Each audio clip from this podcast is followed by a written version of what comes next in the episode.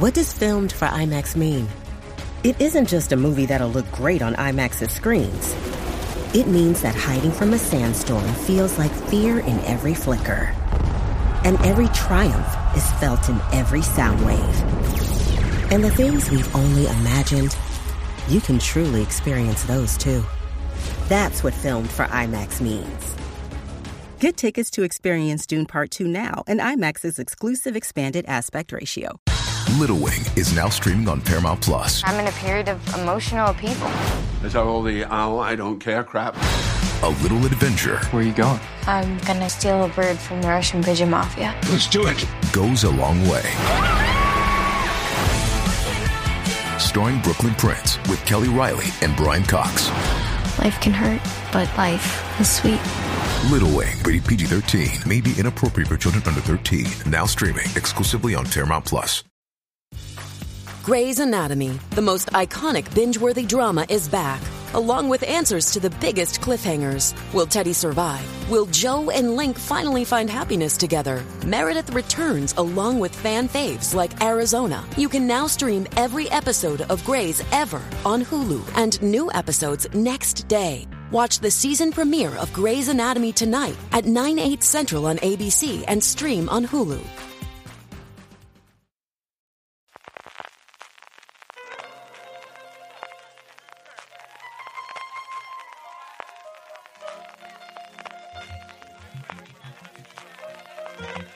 Estás escuchando Fuera de Series con CJ Navas.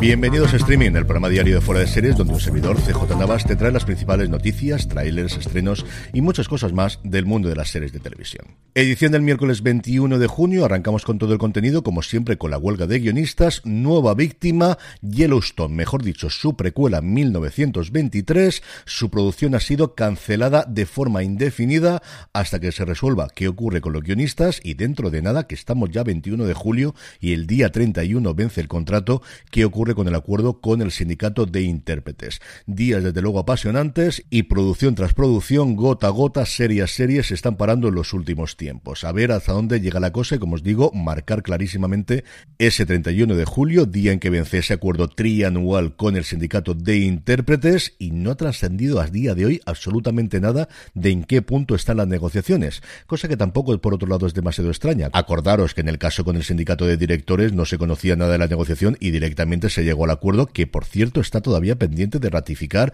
y no estaba nada, nada claro que los miembros del sindicato de directores lo fuesen a aprobar.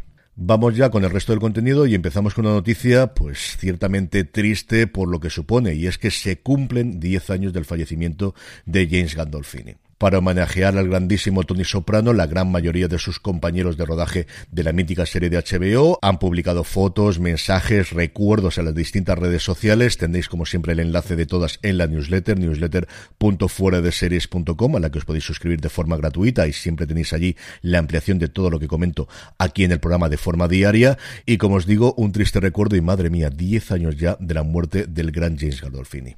Y luego, una cosa curiosa, la que hay que seguir en la pista, que nos daba el aviso Juan Francisco Bellón en el grupo de Telegram, telegram.me barra fuera de series, y es que ayer desaparecieron varias temporadas de Sky Showtime. Además, de una forma muy extraña, por ejemplo, desapareció la tercera temporada de Battlestar Galáctica, pero estaban la 1, la 2 y luego las continuaciones, desaparecieron de la sexta a la octava de Blue Bloods, y luego Parks and Recreation desaparecieron las siete temporadas. The Mayor of Kingstown desapareció también la primera temporada, pero sigue la segunda. Yo creo que es más un problema informático que un problema de caducidad de derechos, porque no tiene ningún sentido que haya unas temporadas sí u otras no. Tendría sentido si todas las que terminan son las primeras temporadas, porque van venciendo los derechos. Veremos estos días si vuelven a aparecer estas temporadas y daremos cumplida información aquí en streaming o en fuera de series el fin de semana.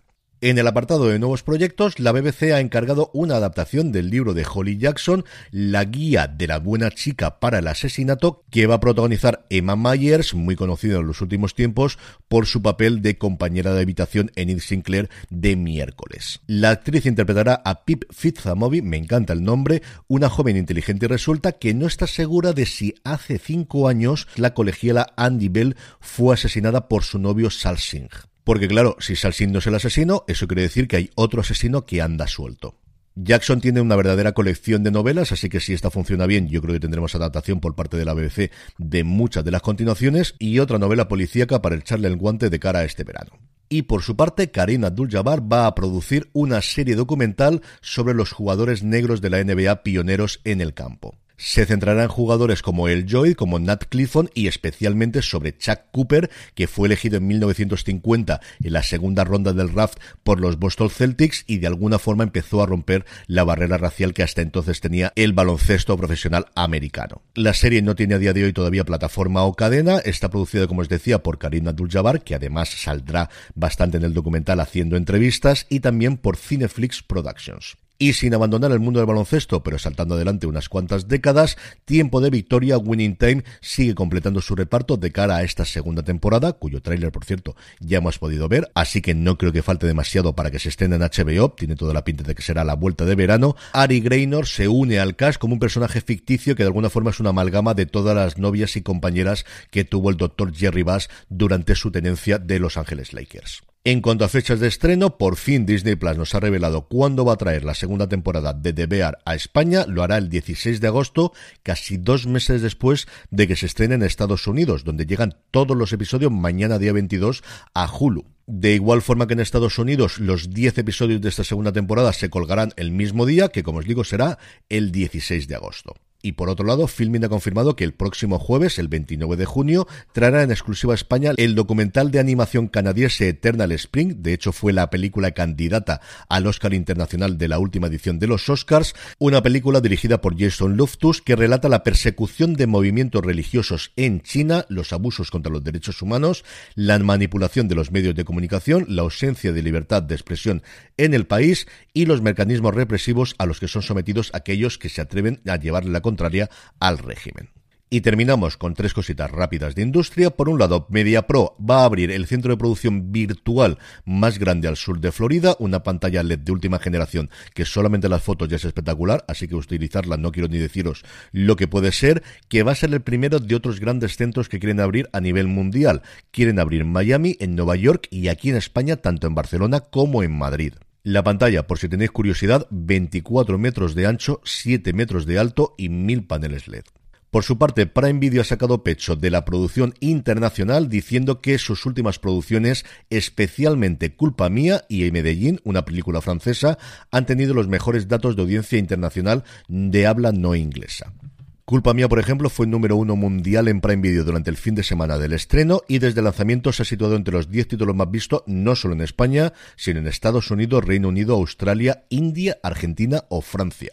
Eso sí, como suele ocurrir con Prime Video, no sabemos si estos son 10.000 personas, 100.000 personas, un millón de personas, 10 millones o 100 millones, porque no han dado ni un puñetero dato en cuanto a visionados concretos o a usuarios concretos que hayan visto esta película, o por ejemplo también un asunto privado que se coloca en este ranking extraño que han hecho de producciones internacionales en el puesto número 4. Y por último, una cosa curiosa, Challengers, la próxima producción de Luca Guadagnino con Zendaña y cuyos derechos de plataforma compró Amazon Prime Video, no va a estrenarse en cines en Francia donde sabéis que hay la obligación de mantener una ventana de entre 15 y 17 meses desde el estreno en cines a que se puedan emitir los films en plataformas. Esto pasó también recientemente con Strange World, esa película que pasó sin pena ni gloria con Disney, y esto poco a poco cada vez va a ir a más, veremos cuánto tiempo logran mantener esta excepción francesa. En el apartado de vídeos y trailers, que como siempre podéis ver en la newsletter, newsletter.fueradeseries.com, ya tenemos disponible el de la segunda temporada de Minx, esa serie cancelada por HBO y que fue rescatada